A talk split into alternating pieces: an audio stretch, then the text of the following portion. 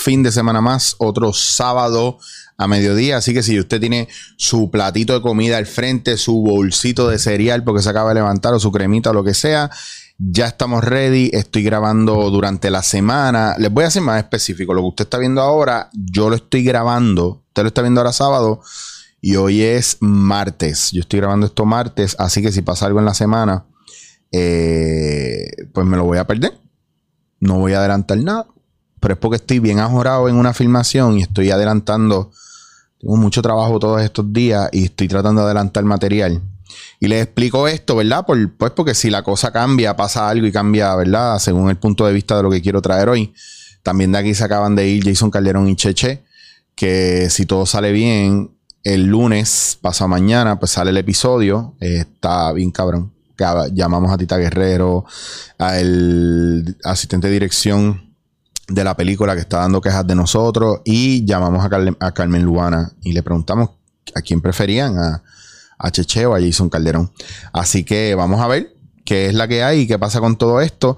Pero mira, hoy hablando de Carmen Luana, para los que no lo sabían, yo estoy haciendo una película, ¿verdad? Con ella. O ella es parte de verdad del elenco de la película, porque hay muchos actores y actrices más. Y es bien loco porque yo he tratado de evitar pedirle fotos, videos. De verdad que la relación que ella y yo hemos entablado en el proceso ha sido bien divertida y bien interesante porque hablamos muchas cosas de espiritualidad, relaciones y a mí me ha, me dado la tarea, ¿verdad?, de coacharla para la película y trabajarla a nivel emocional, mental, eh, a prepararla mentalmente para hacer ese switch, ese cambio. Eh, la voy a tener en el podcast más adelante si todo sale bien y vamos a hablar de, este proceso y les hablo por encima. Eh, porque mi trabajo siempre, yo llevo 20 años trabajando en la improvisación, especialmente la psicología detrás de los personajes y la creación de personajes. Y yo trabajo mucho la psicología del actor, eh, el proceso de la preparación del actor y cómo preparar a la gente para trabajar en esto. Entonces yo doy mucho taller de esto y doy mucho coaching individual y lo cobro bien caro, para que lo sepan. Eh, y se los digo porque mucha gente me dice, ah, coño, hazme ese favor, hazme ese favor. Y eso yo no, eso es mucha energía y eso yo no lo regalo. Yo te puedo regalar un taller, yo te puedo regalar un consejo, pero cuando me toca trabajar con gente es como ver a un psicólogo.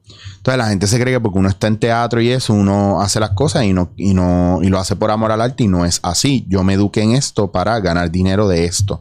Y con los años y con, la, y con mis estudios de psicología y todo lo que yo trabajo de psicología, etcétera, etcétera, aparte de lo que hago de teatro y de cine y televisión y actuación y todo eso, pues eh, he creado una metodología para ayudar a los actores a trabajar mejor sus personajes y ella, ¿verdad? Tenía que hacer un shift. No, del, no de los años que ella estuvo en la industria de, ¿verdad? De, de la industria de películas para adultos, sino también los años que estuvo sin hacer nada en los medios porque se dedicó a sus hijos, a su familia, etcétera, y ahora volver y pues la gente que no deja a, el público no deja a los actores, actrices y a la gente evolucionar, pues siguen viéndola, sacándose fotos y videos y todo eso, eh, pensando en ella como la actriz porno y pensando que ella quiere toda la vida ser recordada como actriz porno y no es así. Y es bien loco porque yo he visto un lado humano de ella espectacular. Eh, he tenido amistades que me han dejado de hablar simplemente porque, porque hablo con ella, porque jangueo con ella, o porque dicen que yo estoy cogiendo pauta con ella. Y la realidad es que yo no he puesto ni siquiera un. Yo reposteo cosas, pero nunca he puesto un post con ella ni siquiera. Y no he hecho alarde de la cuestión, pero traigo eso a colación porque yo quiero hablarle a los varones, a los hombres. Eh, este podcast es dedicado a los hombres y a los pocos hombres que hay y a los que no entienden lo que es ser hombre. Y yo no te lo estoy diciendo y no se lo digo a ustedes y no me refiero a ustedes porque yo me sienta más hombre que ustedes, es porque he llegado a una he podido deducir ciertas cosas. Y la primera es que fallamos. Fallamos como hombres bien cabrón fallamos como caballeros, como gente decente, como hombres protectores o como hombres que simplemente dejamos que la mujer sea y esté. Y yo les voy a decir una cosa, yo no me siento parte de los movimientos feministas porque siempre lo he dicho y lo voy a seguir diciendo. No he visto últimamente, bien pocas veces veo una mujer que hable del feminismo o de los derechos de la mujer sin tirar a los hombres al piso y sin tratar a todos los hombres como mierda o decir que son, el problema son los hombres en general. el machismo y el patriarcado es, algo que afecta tanto a los hombres y las mujeres y lo propician tanto hombres como mujeres. Eh, no hay, yo no me siento identificado, al contrario, yo me siento bien censurado dentro del proceso, ¿verdad? Porque yo no voy a dejar de ser hombre porque la mujer se sienta mal. Pero entonces me están pasando cosas con el hecho de que gente que yo conozco, gente que no conozco, compañeros, no compañeros, gente que me sigue, ven un post de, de, Carmen Lubana, de que yo voy a darme un café con ella lo que sea, por cortesía, porque la voy a llevar al aeropuerto, porque estamos en sesiones de coaching, etcétera. Y me escriben, acho, mano, yo estoy loco por conocerla, acho, loco, mano, dile que me mande un saludo, acho, loco, envíame un video, acho, eh", y es una bella que era cabrón. Y yo digo, puñeta, métanse el jodido el, el, huevo dentro del pantalón y amárrenselo. ¿Cuál es el desorden hormonal, verdad? ¿Cuál es el viaje? ¿Cuál es...? Y yo entiendo lo que puede ser, pero nosotros tenemos que aprender a controlarnos cuando vemos unas tetas, unas nalgas. Eh, porque ahora la que hay es que, pues, hermano, desafortunadamente, queriéndose o no queriéndose, ejerciendo su derecho o no, de, de, las mujeres salir con las tetas al aire o en bikini o enseñando nalgas y todo eso, ganando followers, a mí no me importa lo que digan, pero si usted no tiene talento y usted se pone en fotos en bikini, usted le suben los números de sus followers, usted simplemente lo hace porque le gusta enseñar su cuerpo, provocar y subir followers, ya está. No hay otra. Es como que el, que me diga a mí que subo un escenario y no quiere el aplauso del público y no quiere llamar la atención. Mire, cabrón, no sea tan embustero. Usted hace teatro, cine, televisión por dos cosas. Número uno, porque le gusta y número dos, porque quiere la admiración del público. No hay otra. Lo digo hasta yo. Lo que pasa es que en mi caso yo sé que yo puedo colgar los guantes cuando a mí me dé la gana y tengo otras cosas que hacer y no tengo que vivir de esto toda la vida. Yo tengo otras profesiones que yo tengo, ¿verdad? Y, discúlpenme, ¿verdad? Si hablo mucho de mi, educación, que ya dos o tres me han dicho que, que yo creo, yo me creo neurocirujano, que siempre hablo de lo educado que soy y estoy. Y pues perdónenme porque no puedo hacer alar de verdad de lo que yo me he jodido trabajando y estudiando, porque a la gente le molesta eso, porque como ellos son brutos y no, y no han estudiado, ¿verdad? Y no se fajan como otra gente como yo, como otros compañeros que se educan, pues a ellos les molesta que tú digas lo que estudiaste o que has estudiado y que, y que eres inteligente. Pues a ellos les encojona, es parte de, de la gente mediocre ¿verdad? Que no, que en vez de admirarte o querer saber hacer las cosas como tú o aprender de ti, ellos prefieren tratar de humillarte y tirarte contra el piso porque no tienen la capacidad y porque los haces quedar mal. Haciendo ese paréntesis, hombres, cabrones, tenemos que ponerlo las pilas. Tenemos que dejar de ser hostigadores, tenemos que dejar de salivar cuando vemos una mujer al frente de nosotros, tenemos que dejar de, de ser incisivos con la mirada y con lo que decimos. Cada vez que usted hace eso, yo no entiendo cómo usted no piensa en su mamá, en su hermana o en su hija. O en su sobrina, o en su prima, o en, la nena que, vive aterrorizada porque no se atreve a salir a la calle porque no sabe cuál es el próximo enfermo que le va a tirar o le va a decir algo. Y yo no le voy a echar la culpa al reggaetón ni al trap. Tampoco le voy a echar la culpa a las mujeres que son provocadoras, chapeadoras, etc. No, no se trata de eso todos podemos cometer un error o todos podríamos resbalar. Pero mientras más tú estás consciente de eso, menos lo haces. Y es como una desesperación, ¿verdad? Y una bellaquera. Eh, porque yo lo puedo hacer a lo mejor para mí mismo. Yo, yo puedo ver fotos de una nena y decir, diablo, qué buena está. Yo puedo ver porno y pajearme si me da la gana. Pero lo que yo hago en mi privacidad, para mí, conmigo, exteriorizarlo en público y hacer a alguien sentir incómodo por eso.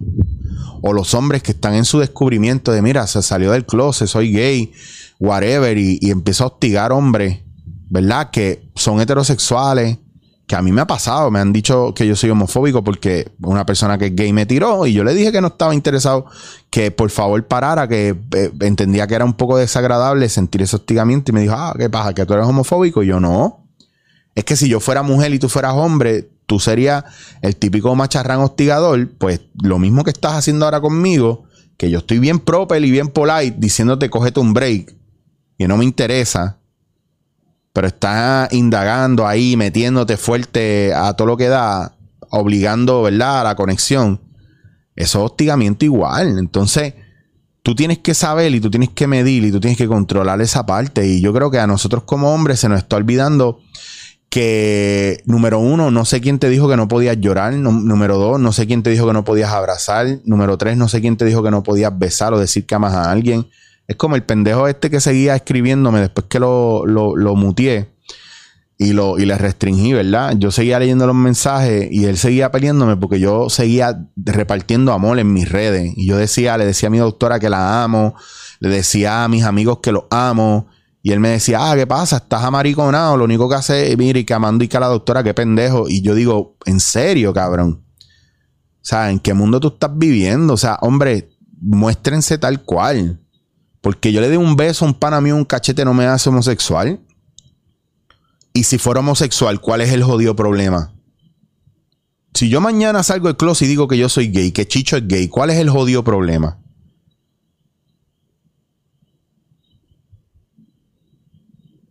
Se van a burlar de mí por eso.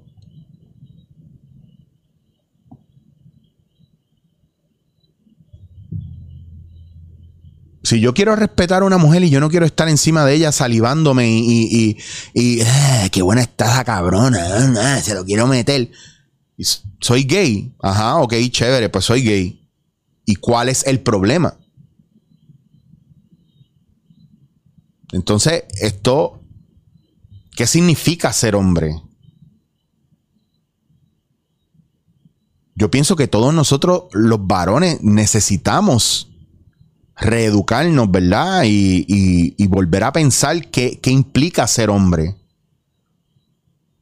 Por ejemplo, vamos, vamos a hacer un, un, un cierto y falso o un escoge.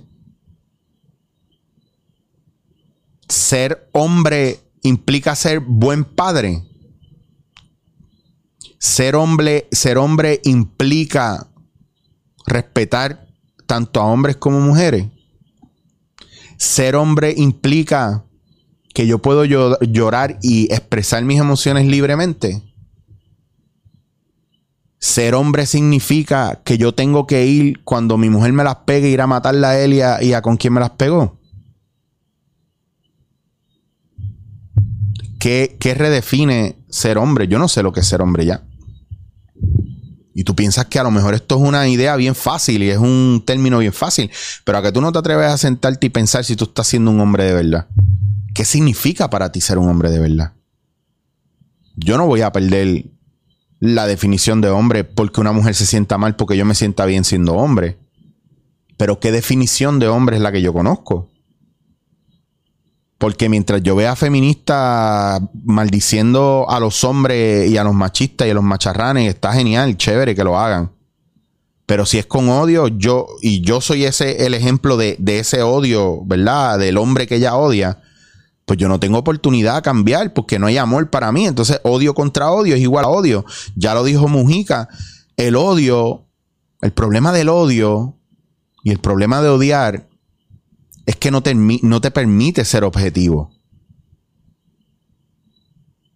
No te da una oportunidad. Por eso cuando usted tiene un problema con su pareja y usted odia, o se las pegó el tipo o la tipa y usted lo odia, usted no es objetivo, usted piensa que usted es la víctima. Y viceversa. Entonces, la manera en la que nosotros estamos haciéndole un approach, ¿verdad? O estamos yendo y viniendo delante de esto, de lo que implica ser hombre, que es mucho más profundo que esto que yo les estoy contando, va mucho más allá de esto que yo estoy estableciendo aquí para ustedes. Y ustedes mujeres, en estos días tuve una amiga que le pasó con su hijo lo que me pasó a mí con mi mamá. A mí mi mamá me preparó para ser un caballero. Yo me crié entre, entre mujeres. Y mi mamá enseñó que a las mujeres no se levanta la mano, a las mujeres se le cuida, a la mujer se trata como una reina. Y, me empezó a crear un mecanismo en mi cabeza, ¿verdad? Una doctrina de endiosar a la mujer. Y todas mis relaciones fueron pegaderas de cuerno, abuso emocional, abuso físico. ¿Y qué pasa? Que como yo soy hombre, soy grande, ya han pasado varias veces que se han querido tratar de burlar de mí, incluso en los medios, porque a mí me pegaron cuernos, porque hubo abuso físico, o la gente que hace el chiste pendejo de, Diablo, ¿y cómo se enamoró esa tipa de ti? Ese es el chiste más pendejo que usted le puede hacer a alguien. Especialmente un hombre, una mujer. Diablo, ¿y qué, te vio? Mamabicho vio lo que usted no, no puede ver. Que no lo deja ver por la envidia, porque eso no es un chiste. No es un chiste cuando usted le dice a un hombre o una mujer, ah, tu pareja me cae mejor que tú. Eso no es un chiste porque usted sigue metiendo esa feca hasta que usted se lo cree y empieza a caer mal.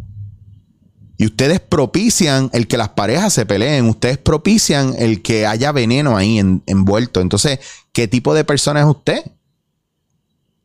Y yo les digo esto, les guste o no les guste, porque yo lo veo, me ha pasado, lo he visto, y como le pasó a la amiga mía, el nene llegó de la escuela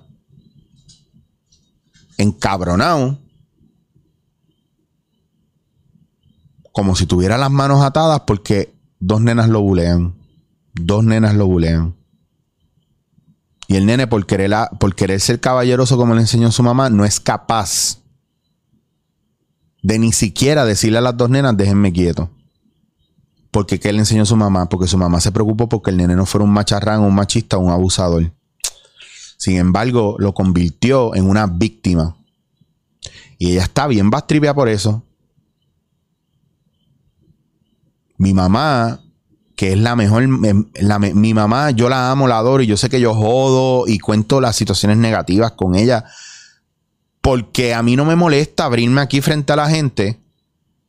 Porque a mí me importa un bicho si usted me juzga o no me juzga, o si usted dice que es verdad o no es verdad. El problema es suyo, no es mío.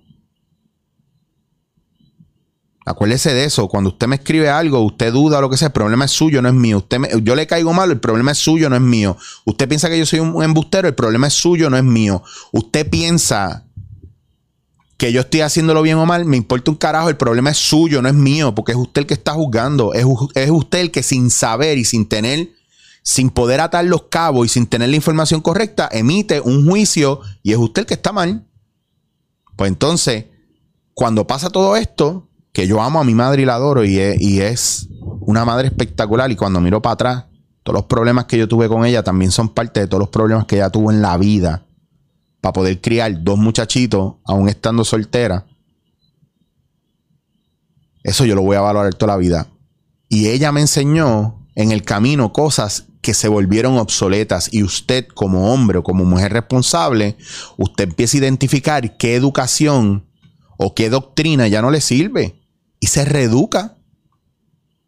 Y yo tuve la bendición, la dicha de que el universo me ilumina, ¿verdad? Y tengo maestros espectaculares que me han ayudado a desarrollarme y a crecer y a cambiar mi manera de ver las cosas.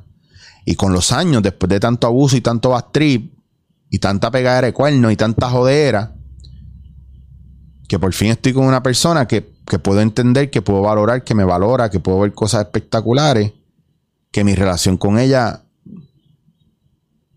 sí, a mi entender es perfecta. Porque yo sí creo en la perfección y en la perfección, la perfección está en la misma imperfección. La perfección está que estamos en el momento que es y que yo escucho mejor y que ella escucha mejor y que yo hablo más claro y que ella habla más claro. Y es un proceso de comunicación. Y llevo seis años con ella y, y es como si hubieran pasado días nada más. O sea, a mí no se me hacen largos los días. Entonces, cuando usted se reeduca, empieza a aprender de todo eso y se da cuenta que, que a lo mejor sus padres no, no tuvieron la razón. Y tengo esta amiga, esta madre preocupada por su hijo y frustrada porque dice, yo quise enseñarle a mi hijo a ser un caballero. Y le quité todos los sistemas de defensa. Y el nene no, se le hace difícil defenderse ante una mujer ahora de chamaquito. Así que piense bien usted que usted le está alimentando emocionalmente a sus hijos y si usted es una mujer que le quiere enseñar a su hijo a ser hombre, piense bien qué punto de vista usted está tomando y hacia dónde lo está encaminando. Y si usted es un papá, tenga cuidado con lo que enseña a su hijo y hacia dónde lo está encaminando en ese mundo de ser un hombre. ¿ah? Que están los nenes por ahí locos con, estos reggaetoneros y traperos que hablan de matar y de joder y de chichar y de toda esa mierda nada más, porque no hablan de otra mierda, es como si no supieran qué más hacer, con tanta homofobia que hay a veces en las letras y tanta... son misógenos, machistas, y yo puedo relajar y joder con eso como comediante. Pero cuando yo estoy aquí en este lugar, hablando algo serio con ustedes y desnudándome emocionalmente con ustedes, le gusta o no le guste, le importa o no le importe, piensa que es bullshit o no, me importa un carajo. Lo que importa es que los tres o cuatro, cinco, seis que escuchen y entiendan puedan hacer un proceso de reprogramación y de sanar su vida. Y de tener una relación saludable con sus hijos. Estamos perdiendo a nuestros hijos. Ya nosotros estamos jodidos. Nosotros no vamos a cambiar un carajo. Pero nuestros hijos son niños que están absorbiendo todo. Tienen una oportunidad de cambiar el planeta y la forma de, de ser, de lo que significa ser hombre, de lo que significa ser mujer. Porque al final la naturaleza es la naturaleza. Y si usted nació hombre, usted es hombre. Y si usted nació mujer, es mujer. Pero no, pero a quien usted se lo meta o quien se lo mete usted, eso no tiene que ver con la naturaleza. Eso tiene que ver con el placer y el deseo. Bueno, tiene que ver con la naturaleza también. Pero no lo define usted como ser humano. La sexualidad no te define como ser humano. Tampoco necesariamente es, es eso no es una elección. ¿Te gusta o no te gusta? Tú no decidiste O, usted se levantó por la mañana y dijo, ay, tengo ganas de ser gay hoy. Me gustan los hombres hoy. Ay, no, mañana. Bueno, si usted es así, pues usted puede ser bisexual y usted le gusta, está chévere. O si usted no ve, usted es gender binary o, usted no ve sexo en los demás, usted ve espíritu, esencia. Está genial. Y nosotros tenemos que empezar a educar a la gente con amor de que eso no importa. Y de que ser hombre sea usted gay o no, implica lo mismo que ser mujer, que es igual a ser humano. El respeto tiene que ser el mismo. Y vuelvo y me refiero a los hombres ahora. Tenemos que subir el nivel intelectual y el nivel emocional. Aceptando las emociones y tratando de sanar esas cosas del ayer que no nos permite desarrollarnos.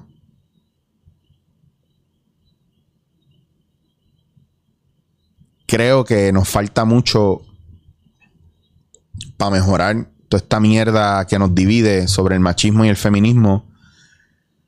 Y los hombres tenemos una responsabilidad bien fuerte y no estamos cumpliendo. No estamos jugando para el equipo.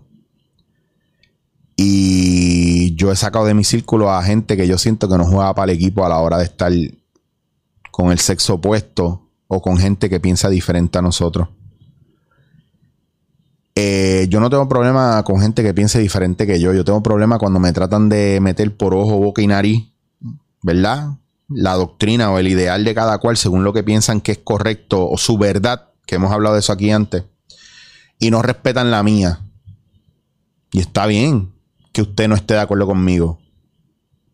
Pero no me trates de convencer si yo quiero estar donde yo estoy. Y no me menosprecies porque yo pienso como pienso. Y porque yo jangué con Carmen Lugana, no, no me critique. Y si Alexis Zárraga viene a mi podcast, no me tienes, no, tienes por qué criticarme. Y si voto por Pierluisi Lugaro, eh, César que no. Eh, Dalmau, quien sea. Esa es mi decisión. No, en verdad, yo será. No, tengo, todo el mundo tiene una capacidad, ¿verdad? Y una visión. Y es bien importante entender que su verdad su verdad. Y qué tipo de hombre yo voy a ser. Yo, me, yo voy a dejar de ser un caballero porque se burlan de mí. Yo voy a dejar de ser fiel porque se burlan de mí. Ojo, no he dicho, me encantan las tetas, los culos y me intercambio profile de Instagram con pana. Mira esta nena, qué linda, págata, mira, chequea esto, págata, págata. Y no pasa nada. Solo hace todo el mundo. Y veo mi porno de vez en cuando y sé, estoy al día, no lo voy a esconder. Trabajé en Condom World, by the way. Muchos no lo saben, hace muchos años atrás. No, no, no viva avergonzado y mientras menos secretos usted tiene, menos se tiene que esconder y menos le va a molestar lo que digan los demás de usted, porque usted está claro con usted mismo. Pero no pierda el enfoque. Hombres, estamos perdiendo la batalla por bruto.